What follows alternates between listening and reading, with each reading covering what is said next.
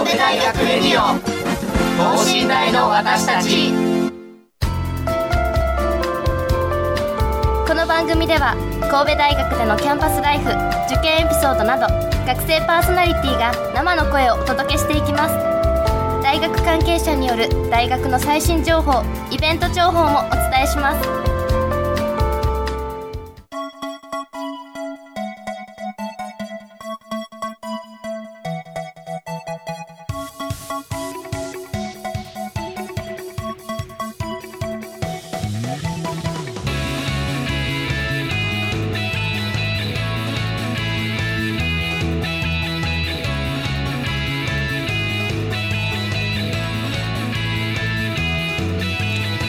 さんこんにちは。国際人間科学部3年の三木琴音です。はい経済学部4回生の伊藤真理です。はいでは今日はこの2人でお送でパーソナリティを務めてお送りしていきます。はいよろしくお願いします。マリさん最近何かありましたか？はい実はあの今週の水曜日に、まあ、一昨日なんですけれども大阪で開催されたイベントに参加してまいりました。梅北2期が来年の夏にあの、まあ、開かれるんですけれども、まあ、その梅北2期梅梅北自体をどのような場にしていきたいかというようなディスカッションをするようなイベントとなっております。なかなかねやっぱりあの普段アイディアがあったとしてもそれをぶつける場所がないということで、まあ、貴重な意見交換であったりとか、まあ、交流する場になったなと思ってはい本当に良かったと思っております。なんかとても楽しそうなイベントだと感じました話を聞いていて。はいありがとうございます、はい、ということで8月の放送は卒業生企画として OB の方にお越しいただき前編と後編の2回に分けてお送りします。今週の放送の前半では服部先生×寝台 OB 対談。これからの企業で必要となる人材とはをテーマに専門の先生と今話題の企業の社長を務められている卒業生をお招きして業界最前線のお話などを伺っていきます。それではこの後ゲストの登場です。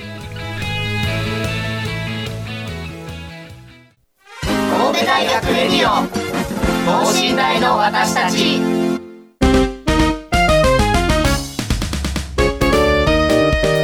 ということで今日は服部先生×寝台 OB 対談。これからの企業で必要とされる人材とはでお送りしておきます。それでは、えっと、ゲストの方をご紹介します。それでは、えっと、順番に自己紹介をお願いします。では伊藤さんからお願いします。はい、えー、よろしくお願いします2018年に神戸大学を卒業して今はあサイバーエージェント子会社の CA リスキリングパートナーズという会社で代表を務めている伊藤優と申します。本日はよろしくお願いします。よろしくお願いいたします。では服部先生お願いします。はい、えー、経営学部で教員をしてます。服部と言います。私は専門で言うとですね人事管理というんですけれども、まあ、人の優秀さをどうやって捉えるかとか、うん、そういうのをどうやって採用したり伸ばすかとそういうことを研究してます。よろしくお願いします、はい、よろしくお願いしますはい、本当に今日盛りだくさんということでね、とても楽しみにしております。はい、では早速いろいろお聞きしていこうかなと思うのですが、まずなぜ世の中でリスキングが話題になっているのかということをお聞きしたいなと思います。最近よくリスキングって言葉なんかメディアとかで聞く気がするんですけど、それについていろいろ教えていただけたらと思います。ではなぜ話題になっているのかについてじゃあまず伊藤さんの方からお願いします。はい、えー、ありがとうございます。リスキリングっていう概念自体がですね今話題になっているのはやっぱりあの皆さんも DX っていうワード結構よく聞かれること増えてるかなと思うんですけど、はい、DX っていうワーディング、まあ、新しくこうデジタルを活用して会社を変えていきましょうとか会社の業務をよりこう楽にしていきましょうっていうのが DX の趣旨なんですけどそういうのを進めていく上でなかなかこうデジタルを分かっている人が会社にいないであったりとか新しい業務を作っていくそういったことができる社員がいないってなった時にじゃあそのための人材をどうやって新しく社内で育成していこうかであったりとかそれが新しくスキルを、えー、取り入れていくという意味で、リスキリングっていう風な名前になってます。なのでそういったように会社がこれから変わっていかなきゃいけないその中で今まで会社の中になかったスキルを持っている人を新たに育てていこうこれがまあリスキリングの意味になります。はい、ありがとうございます。やっぱり人材であったりとか、まあ、スキル、まあ、ノウハウが不足しているということで、そこに関してアプローチをかけていこうというようなところになってくるんですね。はい、そうですね。で、やっぱり人、新しい事業を始めようというふうに思ったときに、中にいる人を育てるのか、それこそ本日いらっしゃっているあの服部先生ご専門ではあるんですけど、まあ、外から人を採用する、っていうところの2つやり方があるかなと思うんですが、はい。あのリスキリングっていう意味で言うと、例えばもう会社のカルチャーがちゃんともうすでに分かってるとか、はい。会社の中のことが分かってる人が新しくスキルを得て会社の名前になることをできるようにする。これが結構リスキリングにが特にやっぱり日本において注目されているポイントなのかなと思います。はい、中からとソフトからというそうですねはい、あ、わかりました。まあ、その観点からもぜひぜひまたお、あの今からお話をお聞きしたいと思っております。はい、よろしくお願いします。服部先生はいかがでしょうか？あはい、えー、と今ご説明いただいた通りだと思うんですけれども、まあ、少しあの違った角度からということでいうとスキルの陳腐化というんですかね、はい。そういうものがあるかなと思ってます。今までってこう私たち学校の中で勉強するの、まあ、人によりより18歳の場合もあれば22歳3歳の場合もあるし要はにな数十二十数年間を勉強して、まあ、はい一応その技術とかスキルとか考え方をもとに社会で勝負をしていくっていうことですね、で社会の中ではまあ数年かけて一人前になったら基本的にそのスキルであと頑張って、えー60歳まで頑張っていくというような、まあ、そういう社会だったものからもう、まあ、いわゆる100年時代とかって言われる中で、はい。それからいろんな技術が IT とか出てくる中で今まで形成してきた技術とかスキルみたいなもので逃げきれなくなったというかですね。そこをどうやってアップデートしていくかとかあるいは逆にアンラーニングして全然違うものを、えー新しく形成していくみたいなことが必要になってくる、まあ、そんな中でやっぱりリスキリングってすごい大事な言葉。これもともとははい。2020年でしたかね。ダボス会議で出てきた言葉なんだと思うんですけど、あはい。まあ、それもあって一気にこの動きが加速していったというのが背景かなと思ってます。はいはい、ありがとうございます。まあ、今までの積み重ねではちょっとまだまだ足りないということで。その通りですねはい、これからどんどんと伸ばしていかないといけない分野となってくるんですね。ありがとうございます。ありがとうございます。では、えっと、先ほどその企業社会の変化によって人材の必要となる人材が変わるから学んでいくっていうことがあったんですけど今企業が求めている人材とはどのようなものになるのかなっていうのをスキル面から、えっと、お伺いしたいなと思いますでは服部先生からお願いします。はい、えっ、といろいろあると思います。いろいろあると思います。企業によってもちろん違うっていうのが私の基本的な考え方なんですけど、まあとはいえ今ここ何年間かでい今かにこう注目されてきたものをまあ大きく分けてこうまあ二つぐらいちょっと分けていようかなと思ってます。一つは人的資本って今結構いろんなところで言われる言葉ですけど、はいこれの中の意味合いが拡張してきたっていう側面ですね、はい人的資本って要は私たちがどんなスキルとか知識を持っているかスキルとか今日のリスキリングでいう時のスキルの多くはこの人的資本というものに含まれるんですけれども、はい。これは何かっていうと要は資本お金とか土地のように投資したりとか時間をかけることでちゃんと伸ばしていけるような我々が持っているものですよね、はい。お金って投資すれば増えていく、まあ、減ることもありますけど。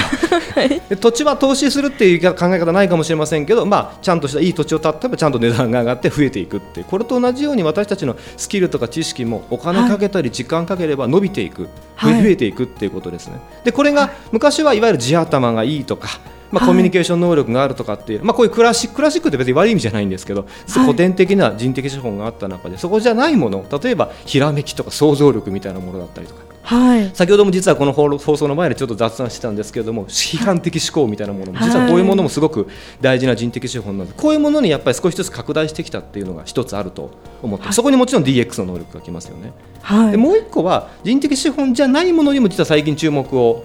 集まっていて、はい例えばはい。はい。要するにスキルとか知識とか我々が持っているそういう能力系ではないもの例えばつながりでしたりとかですね、はい。最近ここをもとに採用されるみたいなことも出てきていてこういう人脈を持っているとか人とつながるような、まあ、これも力といえばそれまでなのかもしれませんけど、はい。そういうネットワークを持っているとかあるいは心の強さタフさしなやかさだったりとかこういうものを持っている人は実はスキルとかを新しくアップデートするときにもっと勉強しようと思えるとか、はい。まあ能力とは違うんですけどそういうものがあるとスキル伸ばしやすいみたいな。っていうふうに、まあ、まとめますけども人的資本っていう中で想像力とか規範的思考力みたいにの伸びてきたっていう横の展開と、はい。それからそもそもその人的資本以外のいろんな優秀さみたいなものが注目され始めてなんかこういうようなはい。優秀さの拡張みたいなのが起こっているような感じが私は持ってますね。はいはい、ありがとうございます。まあ、優秀さ、優秀さの拡張というところで、きちんとまあ積み重ね、自身で、あの、まあ、投資をするなりして積み重ねていくところと。まあ、それまあに加えて、つながりというところを大事にしていくということが。はい、あの、今後必要になってくるんだなということが、はい、わかりました。ありがとうございます。伊藤さんはどうですか？そうですね今服部先生にいただいたようなところがもちろんかなり重要だなと思ってて僕の中で言うともう一つそこを噛み砕いて、まあの私、まあ、サイバーエージェントっていう会社にしか入っていないのでサイバーエージェントっていうところから見た、もしかしたらあの必要となる人材かもしれないんですが、はい。スキルみたいなところでいくとやっぱり一一つはコミュニケーション能力の部分は根幹としてすごく必要になってくるのかなと思っています。はい。でこれまで以上にですね、まあ、DX とかもそうなんですけど例えばすぐ横で、はい。えーずっともうエンジニアリングっていうもうコードを書くミーティングも何もせずずっとこう基本的にコードを書いてる仕事の方もいれば、まあ、デザインを作ってアプリのデザインどうしようって考えてる、まあ、別の職種の方々と一緒に仕事をする機会が非常に多くなってると思うんですね。そうですよね。多様性も重要視されてますし、そうですね。なので、そういった時にちゃんと自分の思ってることを言葉にして、えーはい。伝えられるかかつ相手に伝わる表現で伝えられるかどうかっていうところがすごくこう今後重要になってくるのかなと思っているので、はい。まあ、どこの環境に行っても結構このコミュニケーション能力って、まあ、今までも必要だっていうふうに言われてたと思うんですけど、はい。ここはかなり重要になってくるのかなと思ってます。はい。でもう一つは今服部先生に言っていただいたところにつながるところで言うと変化への対応力っていうところは非常に大きいところかなと思ってます。はい。でやっぱり変化がすごく早くなってるっていうの皆さんよく言われると思うんですけど、一つがやっぱりインターネット IoT とかも含めていろんなものにこうインターネットがつながる。これが何が早くなるかっていうと、例えば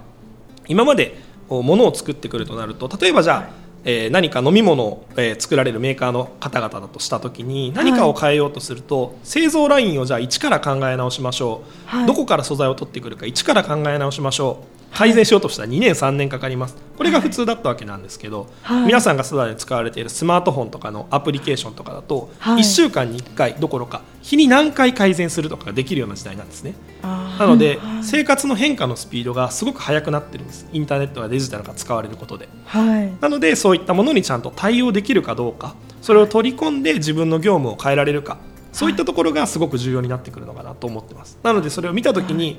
例えばチャット GPT みたいな今話題のを見た時に、はい。ちょっとよくわかんないから触るのやめようかな、じゃなくて、まあ、とにかく一回使ってみて、はい。やっぱ使い物にならないななのかおこれはすごいぞって思えるか、まあ、そこのなんか、まずはこう取り込んで何かを変えてみる、これに対応できるかっていうのがすごい重要になってくるのかなと思ってます。わかりました。ありがとうございます。コミュニケーション能力とまあ変化に対応する力ということなんですけれども今のお話伺うとやっぱりその行動にまず移すことが大事なのかなというふうな印象を、えー持ったんですけれども、はい。やっぱりまあ一歩ずつというかあの気になったらやるというようなことを日々連続していくことが大事になってくるんでしょうか？そうですね。あの、まあ、栽培塾っていう会社の目線で言うとやっぱり挑戦することをすごく重んじる会社になってますし、やっぱり失敗しても取り返しがつく。さっきのそのデジタルの話じゃないんですけど例えば極端な話、えーね、不良品を作ってしまったら回収して製造ラインもう一回戻ってっていうのがあったんですけど、アプリで例えば出してちょっと不具合があったらすぐ直して改善できるんで、はい。挑戦するハードルがすごく低いっていうのもこうデジタルのすごくいいところなんですね。はい。な例えば、まあ、それこそ今話題で聞かれるアジャイルの開発とかってまさしくそういう部分で、はい。しっかり柔軟で対応できるような状態で世の中にいいサービスをどんどんスピード感早く作っていこう、はいなんでこういうこうチャレンジみたいなところがすごい重要になってくるので、はいそれができるようにするっていうのもすごい大事なことだと思います。わかりました。ありがとうございます。やっぱりまあ企業が求める求める人材としてスキルスキル面で失礼しました。スキル面であのお話を伺いするって考えたときにやっぱり能力、まあパソコンの能力であったりとかそういうところをまずイメージしていたんですけれども、まあそれよりもまずソフトな面をしっかりと伸ばしていくということが大事なんだなということが分かりました。はい、ありがとうございます。ありがとうございます。では、えっと、ここからは大学として何ができるかということで今回、えっと、いろいろな社会の変化に対する人材の話のお伺ってるんですけど企業のニーズがこのように社会のニーズが変化していると思うんですけどそれを大学としてどのように貢献していくことが求められるのかなということをまずお聞きしたいと思います。では、えっと、服部先生の方からお願いします。はい、えっと、私たちも日々それは格闘しながらというか悩みながら教育をしたり研究したりしているのでこれという答えがあるわけじゃないんですけど、まあ、一つはやっぱりこう現実のか課題からなんか問いを出発させてみるということかなと思ってます。多分あのこれを聞いていらっしゃる方いろんな方がいていろんな分野の方だったりいろんな先生だったり学生さんいらっしゃって、分野によってはそれ当たり前になっているのかもしれませんけどどちらかというと私たちって経営なんかもそうなんですけどいかにも応用の経営という場所があって、ビジネスの世界を研究しているっていうこもちろんこれは全体の大前提としてはあるんですけどとはいえやっぱりこう自分たちの関心から現象に向かっていくっていうようなこうこちらの理論発信だったりとか、はい。学術発信だったりするようなことが多々あるわけですけれどもそこをこうくるりとひっくり返して、まあ、まず現実っていうのは何が問題になっていて何が今困っているのかっていうところでその中で科学科学的に答えられるものはあるかもしれない。それだったら答えを提示するとか分かりやすい言葉でそれを説明するっていうことで問題解決するのかもしれませんけど多くの課題実はそうなってなくて、はい。はい。こっちの側にも実は答えが用意されてないものがあって、それをこう立ち上げていくって先ほどあの変わっていく勇気とか変わっていく能力っておっしゃいましたけど実は私大学にもそれが結構はい必要で、全くこう理論もない何もない世界にこうドボンとこう飛び込んでいくような、はいまあ、そういうようなことをこうスタンスとしてやっていくことが、まあ、基本的には大事なのかなというふうに思ってますけどね。はいはい、わかりました。ありがとうございます。まあ、そのまあ大学、まあ、学校に通うとなった時にやっぱり、まあ、授業を受けてというようなちょっと受け身的な姿勢がやっぱりまだ身についてしまっている節がありますので、まあ、その未知なるところに関してしっかりと考えて外に出していくというところを重要視していきたいなというふうに、そうですはい思います。卒論卒業論文ちょうど今あのゼミで私書こうとって学生さんと議論をしているんですけども良くも悪くも新大生ってみんな賢いのでなんかこはう研究がある分野とか、先行研究がある分野を選んでくる、はい。それは大事なことなんですよ、はい。先人が何やってきたかってことをちゃんと理解した上でってすごく大事なことなんです。が私一回そこ忘れなさいって言っていて、はい。あなた何がやりたいのっていうな何社会に対して怒ってるのとか何があなたの大きなビッグクエスチョンなのってそこからスタートして答えがあるならそこ一生懸命勉強して答えてあげなさいと、だけどそうじゃないものが多いでしょうと今のじゃあ例えばコロナ禍の DX 化ってどこまで理論があるかってほとんどない場合があったり。はいリモートワークの問題点ってほとんど理論なんかないんですよね。ここはい23年の間に出てきた話なので、はい。そういうところにこう飛び込んでいくみたいなものを、まあ、これは多分大学としてはそういうものに挑戦する場所を作ってあげるってことでしょうし、はい。学生の皆さんに言いたいのはそれこそこそあなたの問いなんじゃないのってことを言いかけ問いかけたいというそういう感じですかね。わかりました。私もあのもう今年卒業論文書かないといけないので、もっと自分の感情とまあ好奇心を出して、守りに入らず頑張ってください。ありがとうございます。今でもまさしく同じようなことを考えていてやっぱりはい会社を進めてないしはリスキリングをする上でやっぱり学ぶモチベーションが日本人って企業に入るとすごく少なくなってしまうっていうのが課題として挙げられていて、はい。どうやったら今このじゃあ、えー企業で例えば極端な話、ね、どうやったらこう学ぼうというモチベーション。仕事も忙しい、結構やることも多くて大変な中でね。はい。そこでさらにスキルをつけようってどうやったら思ってもらえるのかってすごく大事だなと思っていて、はい。なかなかこれってこう一律でこうやればいいっていうのってなくてやっぱその人自身がこれからどう生きていきたいのかとか何がしたいのかっていうところがしっかりないとこはい。う教える側も君はこういうことがやりたいんだからこう生かした方がいいよとか会社も君はこういうことがやりたいんだからこういう機会を提供するからぜひ頑張ってねっていうこのパスがやっぱしづらくなってしまうんですね。なのでやっぱり会社を就職に入って仕事をしていくこれからどう生きていくかっていうのはやっぱり大学時代って、はいまあ、勉強もしながら課外活動もやりながら、それをしっかり言葉にしていくっていうのがすごい大事な作業なのかなと僕も思ってますね。わかりました。ありがとうござあいますりがとうございます。なんか学ぶっていう姿勢を持つっていうのが私も今、えっと、小学生に対する教育の方ですごく学んでいて、なんか子供がどうやったら学びたくなる授業にできるかなっていうのを考えてるなんかそれが子供だけじゃなくて社会人にもつながっていくんだなっていうのを、まあ私たちも含めて大学生も学ぶことってそんな人事じゃないなってすごく感じました。で、えっと、神戸大学では、えっと、リスキリングやリカレント教育とかは、えっと、どのような形で行われてたり考えられたりしているのかとか私神戸大学に所属してながら全く知らないのですがちょっと教えていただけたらなと思います。はいえーとまあ、私も神戸大学を代表しているわけではなくて自分のいるところが経営学部というところにいるんですけれども、まあ、そこなんかでも非常にこう、まあ、一つは社会人教育とか社会人大学院で最近ですね特にあの社会科学系とか経済学系の中では社会人の中で企業に勤めながら別に先生になるとか学者になるとかではないけれども、はい。そこでもう一回自分ののやってることを科学の観点から見つめ直すっていうこういうことを大学院として、志望して入ってくる学生さんが結構増えています。年間そうなんですね。はい、経営学部では MBA って言われる言葉はい。聞いたことあるかもしれませんけど、はい。これ大体数十人ぐらい必ず毎年入ってきてそこはもう立派な企業の皆さんベンチャーから大企業さんまで,、でその人たちは自分の会社の問いを学校に持ってくるさっきの私の話じゃないですけど問いを持ってくるわけですね、はい。でそこで一生懸命文献調べたりあるいはもうそんなものがない場合であれば自分でサーベイをしてみたりはい。実験してみたりインタビューしてみたりしてその課題を解いて現場に帰っていくというようなまあ、こういうことをですねあの実は日本ではかなり早い段階からやってきました、これ別に経営学部だけじゃなくて他の学部の先生方いろんな形でその産学連携の取り組みをされてるって思う思うんですけれども、まあ、そういうような形でこう継続していくっていうのは一つですね。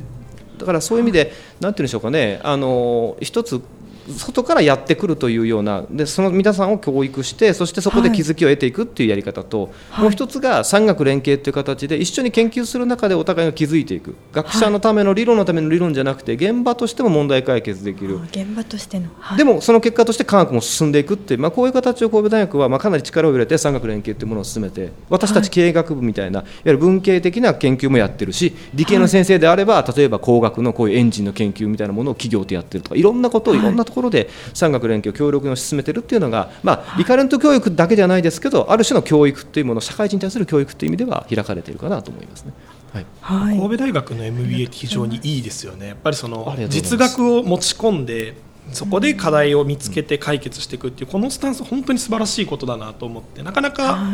自分たちのや、まあ、経営者の皆さん、他もそうですけど、やっぱり体系立てられて、自分の経営理論みたいなものをちゃんと言葉にするだったりとか、まあ、今、経営学としてはどういうことが正しいとされている、まあ、良しとされているのかっていうのを勉強せずにやっぱ経営されている方がやっぱりすごい多いな僕自身もそうなんですけど、はい。今回改めて社長をすることになって非常に経営学みたいなものに興味が湧いてきたので。で改めてじゃあ大学時代にそう読んでた本とかを開いてみるとそれこそ金井先生の本とかを読んでみると全然やっぱり感じるものが違うんですね。これやっぱり実務にやる際で初めて気づくものっていうのがすごい多かったなっていうのを今思っていて。なので、はい。まあ、実際に実務されている方に向けたあの大学院としてやられているそのけ経営の MBA のところはすごく面白いなと思ってます。学ぶ時のモードというかスタンスって、まあ、よくあのオン・ザ・ジョブ・トレーニングっていう言葉を言います。けど働きながら働く場で気づいていくっていうこの働きながら学ぶ on ってまさに仕事の上で考えるってことですね。であのまあ、神戸大学の場合、まあ、特に私たちの経営学部の場合には by the job って言葉をあえて作っていて、はい。そんな言葉があるのかどうかわからないですけど、はいはい。要は仕事を横でやりながらその横で学んでいくってことが一番やっぱり学習効率としてはいいんじゃないかっていううんことで。日々疑問に思ったこととかをそこで解消していくそうですね。現場から学問の世界行って、また現場に帰っていくってことを同じ人が同じ週の中で繰り返していくっていうような、はい。こういう学びができたら学部生でもそれできなくないですよね。アルバイトをしながらそこから問題を持ち込んで、はい。自分のゼミの場でそれを議論してみる。でまたアルバイトに帰っていくってこれこのモデルって結構普遍的なんじゃないかなと思って少しこれを広げていきたいなっていう感覚は個人的には持ってます。非常に納得度ありますね。やっぱりはい。新しい領域にチャレンジすることが非常に増えてきていて、まあ、インターネットってほとんどや誰もやったことない領域をやることがほぼ多いので、はい。先人の知恵なんて何もないんですね基本的には。ってなった時に例えば本当にあ僕もまさしくそのじゃあ教育に関する論文とか、はい。えーまあ、それそれこそ小売りの DX やってたとこだと小売りの経営学みたいなどうやって出店していけばいいんだろうかとか、出店の論理みたいなのあるのかなとかっていうのを論文を調べに行ったりとか。はい。してますし、本当にさっきのそこその産学連携みたいなお話で言うと例えば、今経済学をビジネスに応用するっていう分野が非常に伸びていて、はい経済学をビジネスねはい。なのでそういうところで言うと本当に実際に経済学の論文を書いているメンバーが、えー価格の最適化をするプログラムを自分で書いてるとかっていうこう行ったり来たりとか、じゃあそこで出た結果をじゃあ論文にしようだったりとかっていうこういう動きがやっぱりあのできているっていうのがすごくやっぱり今後重要になってくると思いますし、まあ、サイバージェットっていう会社のちょっと宣伝っぽくなっちゃうかもしれないんですけどすごくあの、面白い取り組みですしやっぱり研究者の皆さんがそういう社会実装っていう表現をされるんですけど、はい。社会実装ができるということに興味を持って取り組み先として選んで、はい。あのいただいてる、まあ、っていうところは結構ありますね。わかりました。ありがとうございます、まあ、実際に実地で学ばれたところからあの、まあ、学問とつなげていくっていうところもしっかりと連携してくださっているということで、はい、その中で先ほど学生時代あの学生としてのお話も出たんですけれども大学生時代、まあ、まだ社会人よりは時間があるあの時代といいますかその中でどのような経験をしておくべきかについてお伺いたいなというふうに思っております。ありがとうございます。そうですね。まあ僕自身がやってすごく良かったなというふうに思ってるのは大きく2つあって、はい1つはやっぱり見たことないものを見に行く経験をするっていうところが1つあったかなと思ってます。それは何かっていうと、例えば1人で海外にまあ、コロナ禍も収まってきて一人で例えば海外に行って、海外を一人で旅しながら考えてみるだったりとか日本はいを例えば僕で言うと原付でちょっと旅をしてた時期があって、あその時になんか結構日本ってどこ行っても変わんないんだな実はみたいな。そんなに大きく大差はあってもはい。生活習慣とか文習慣って本当変わんないんだ。よかたや海外に出てみると山一つ越えたら全然もう世界が違う。あ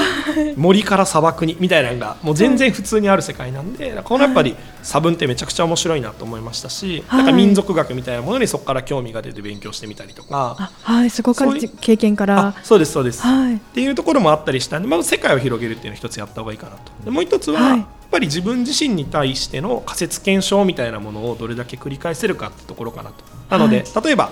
私もしかしたらうん食べ物に興味があるかもしれない。食べ物でバイトしてみよう。なんかでもちょっとここが違うかったからもしかしたらじゃあ食べ物じゃなくて飲食店の経営に興味があるのかも。経営の勉強してみようとか。こういう自分がやりたいと思うこと、自分が楽しいと思うことをこうよりはい。こう具体的に分かりやすくかつシンプルにまとめられるようにこう経験を積んでいくっていうところがすごい大事かなと思ってます。はい、ありがとうございます。しっかりとあの世界を広げて、まあ、いろいろな経験を言語化しながら、あのきちんとそれからの、まあ、未来に進んでいくというような形で、はい、頑張っていきます。ありがとうございます。羽鳥先生はいかがですか？はい、えー、と私、まあ、2つあるんですけれども今日の話学びにつ関係して言うとですねまず1つは、僕知的スイートスポットっていうふうに自分の学生には言ってるんですけども、はい要は自分がこう知的活動を考えたりとかあるいはなんかこう新しいアイデアひらめくときに、はい自分のスイートスポット私テニスやるんでテニスの比喩なんですけども、ね要はラケットの一番いいところに当てるとボールがすごくよく飛んでいくと同じように、はいこの時間とかこういう照明こういう音楽かかってると自分はめちゃくちゃ集中できるみたいな瞬間って人間はい誰が、誰もが何かしら持ってるはずなんですよね。はい。で私の場合にはちなみに六甲道のタリーズなんですけどもあ、そうなんですね。すごく短すぎて。ゃいましたけど、そこに行って例えば3時間ぐらいコーヒー屋の呼んで250円で粘る申し訳ないんですけどお店の店皆さんにはそこで集中するとすごくなぜか入ってくるんですね。あー。でそれなぜかって言語化してくると実は周りに新大生が勉強してるんでこれ先生がやらないわけにいかないじゃないですか。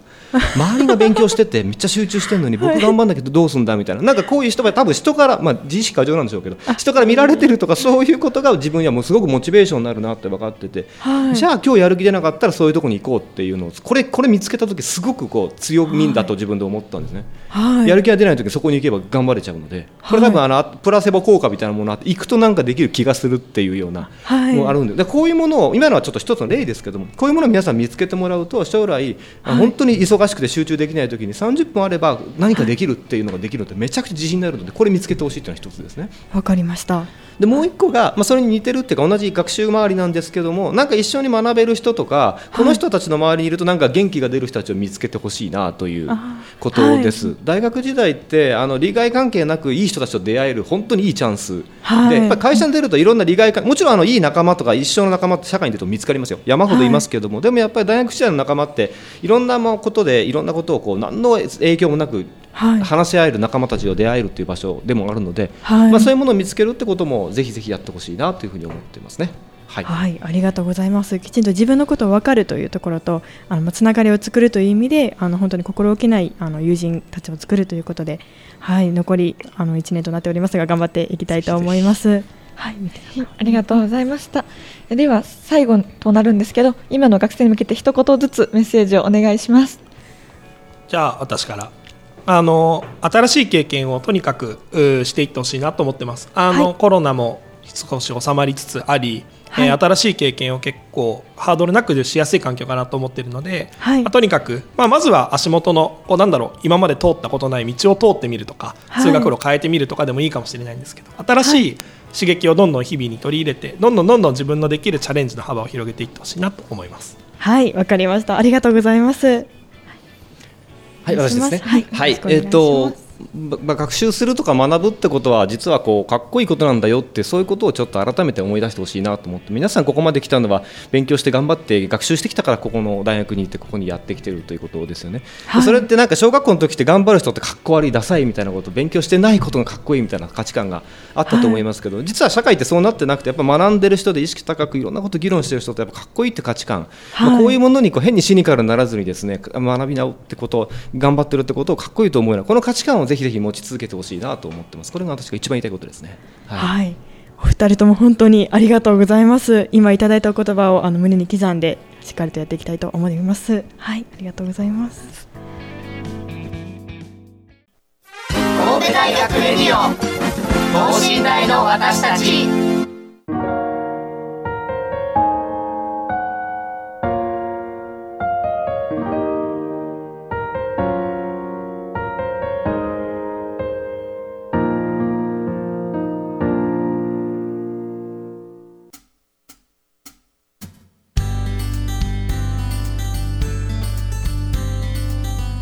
ということで今週は卒業生企画前編服部先生×信頼 OB 対談これからの企業で必要なる必要となる人材とはをテーマにお送りしました。本当にあのいろいろあのすごい深い話をお聞きすることができました。ということで今週は伊藤とミキがお送りしました。はいさようなら。